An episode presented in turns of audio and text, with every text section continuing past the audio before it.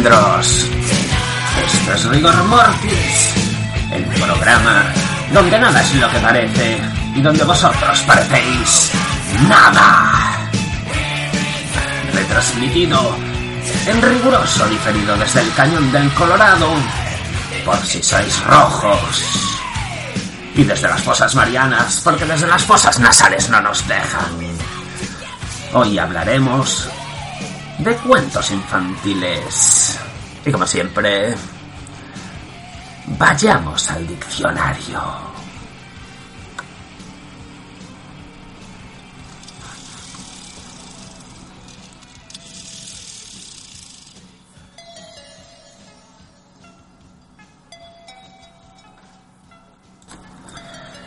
Cuentos infantiles.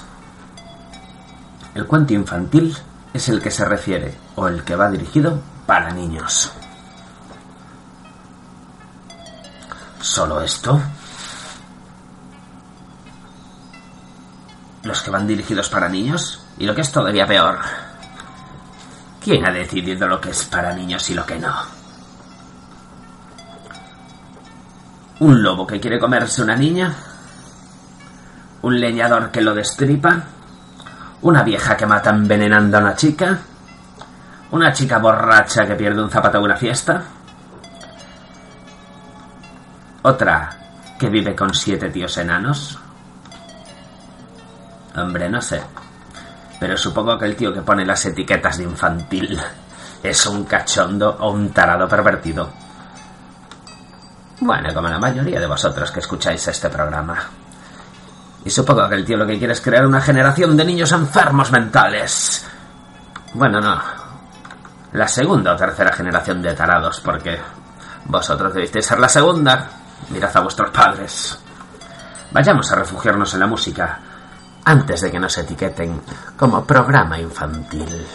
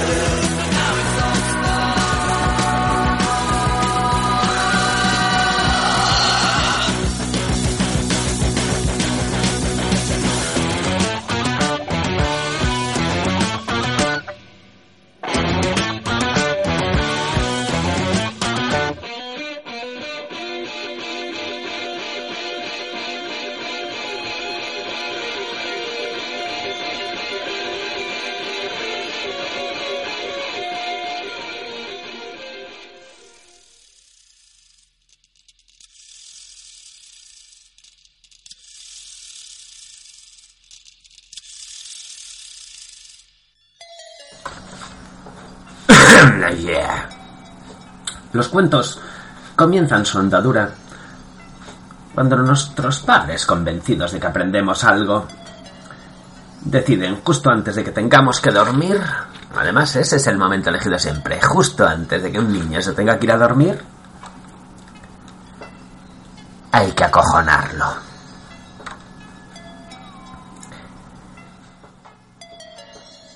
El lobo, que va por el bosque buscando una presa. La pobre niña, que no sé por qué cojones lleva un traje siempre rojo. Digo yo que el lobo la persigue porque esa ropa desprende ya un olorcito fuerte de no lavarla y usar a diario.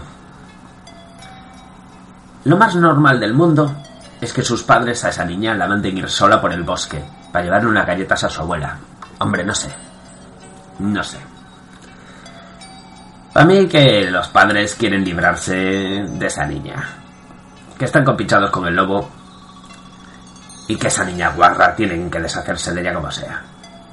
Pues que los padres no podían ir a cuidar a la abuelita. O traérsela para su casa para cuidarla mejor. Pues no. Mandamos a una niña de 5 años cruzar el bosque sola por si la abuela está de antojo con las galletitas. Otro que también se las trae es el de la Cenicienta. Una niña adoptada, o algo así, o no sé, o comprada en el mercado negro como esclava, o algo porque no especifican nada. Sus hermanastras se van de fiesta a las mejores discotecas y ella, la pobre, siempre en casa currando. Hasta que conoce el LSD. Sí, señor, conoce las drogas y entonces se va de fiesta escondidas, ve ratones, calabazas que le hablan, baila con un tío rico, pierde un zapato de la tajada y el tío se pasa el resto del cuento buscando a ver quién es el de quién es ese zapato. Hombre, hombre, hombre. Nos dan su número de fiesta y ni siquiera las llamamos al día siguiente. Vamos a andar oliendo pies para encontrar a la tía. Cuento, cuento, sí que es cuento. Pero infantil no lo veo.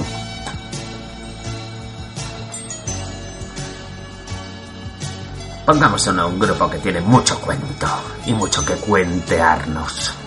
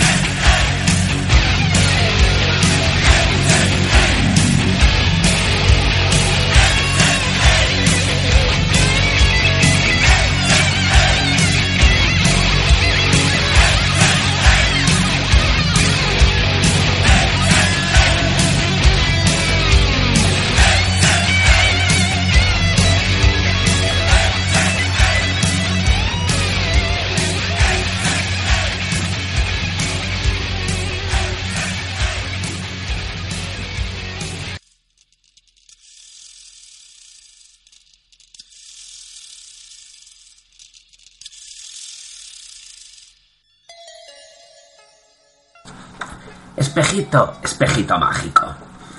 ¿Quién es la más guapa?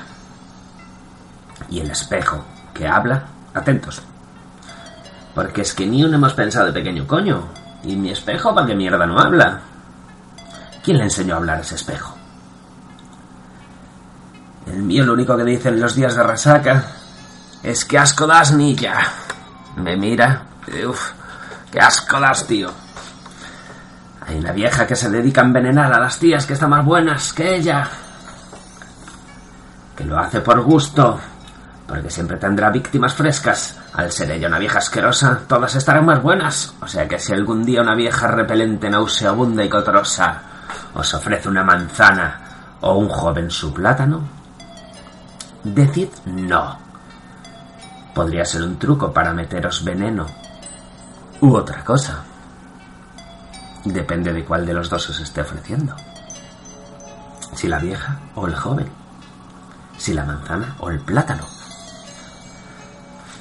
Hay un gato con botas. Y ni uno solo nos hemos preguntado de pequeños. ¿Serían botas militares o el tacón? No. El gato, lo que no nos hemos preguntado es por qué caminaba a dos patas y encima hablaba. Pero es que los cuentos hablan todos los bichos y las cosas. Excepto el pobre enano mudito, hombre. El pobre enano mudito le ha tocado el papel más triste de todos los cuentos. Todo Dios puede hablar. Los espejos, las manillas de las puertas. Y el jodido nano le toca ser el mudo. ¿Se puede ser más desgraciado? Sí, se puede ser más desgraciado siendo como vosotros, pero ahora eso no cuenta. Hay uno donde la bestia y la princesa se enrollan. Algo así como que el príncipe Carlos de Inglaterra y Lady Di. El tío más feo que una gárgola. Y ella... Bueno, ella está muerta. Los padres en los cuentos suelen ser unos auténticos cabronazos bastardos. En Hansel y Gretel, por ejemplo. Son abandonados en el bosque los niños porque no paraban de comer. Se supone que eran pobres. Y aún así, el niño dejó un rastro de migas de aquí a Pekín. O sea, que llevaba encima una barra de pan de kilómetro ¿O les ayuda a acabar caperucita con las galletas de la abuela? ¿O no eran tan pobres?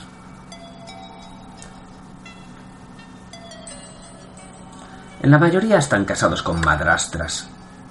Y yo me pregunto, ¿qué ha sido de las mujeres de estos pobres hombres?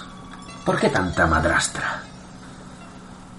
¿Dónde iban las verdaderas mujeres? ¿De picos pardos?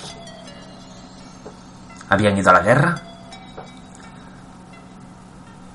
¿Por qué un patito solo puede ser, por ser de otro color, ya es discriminado?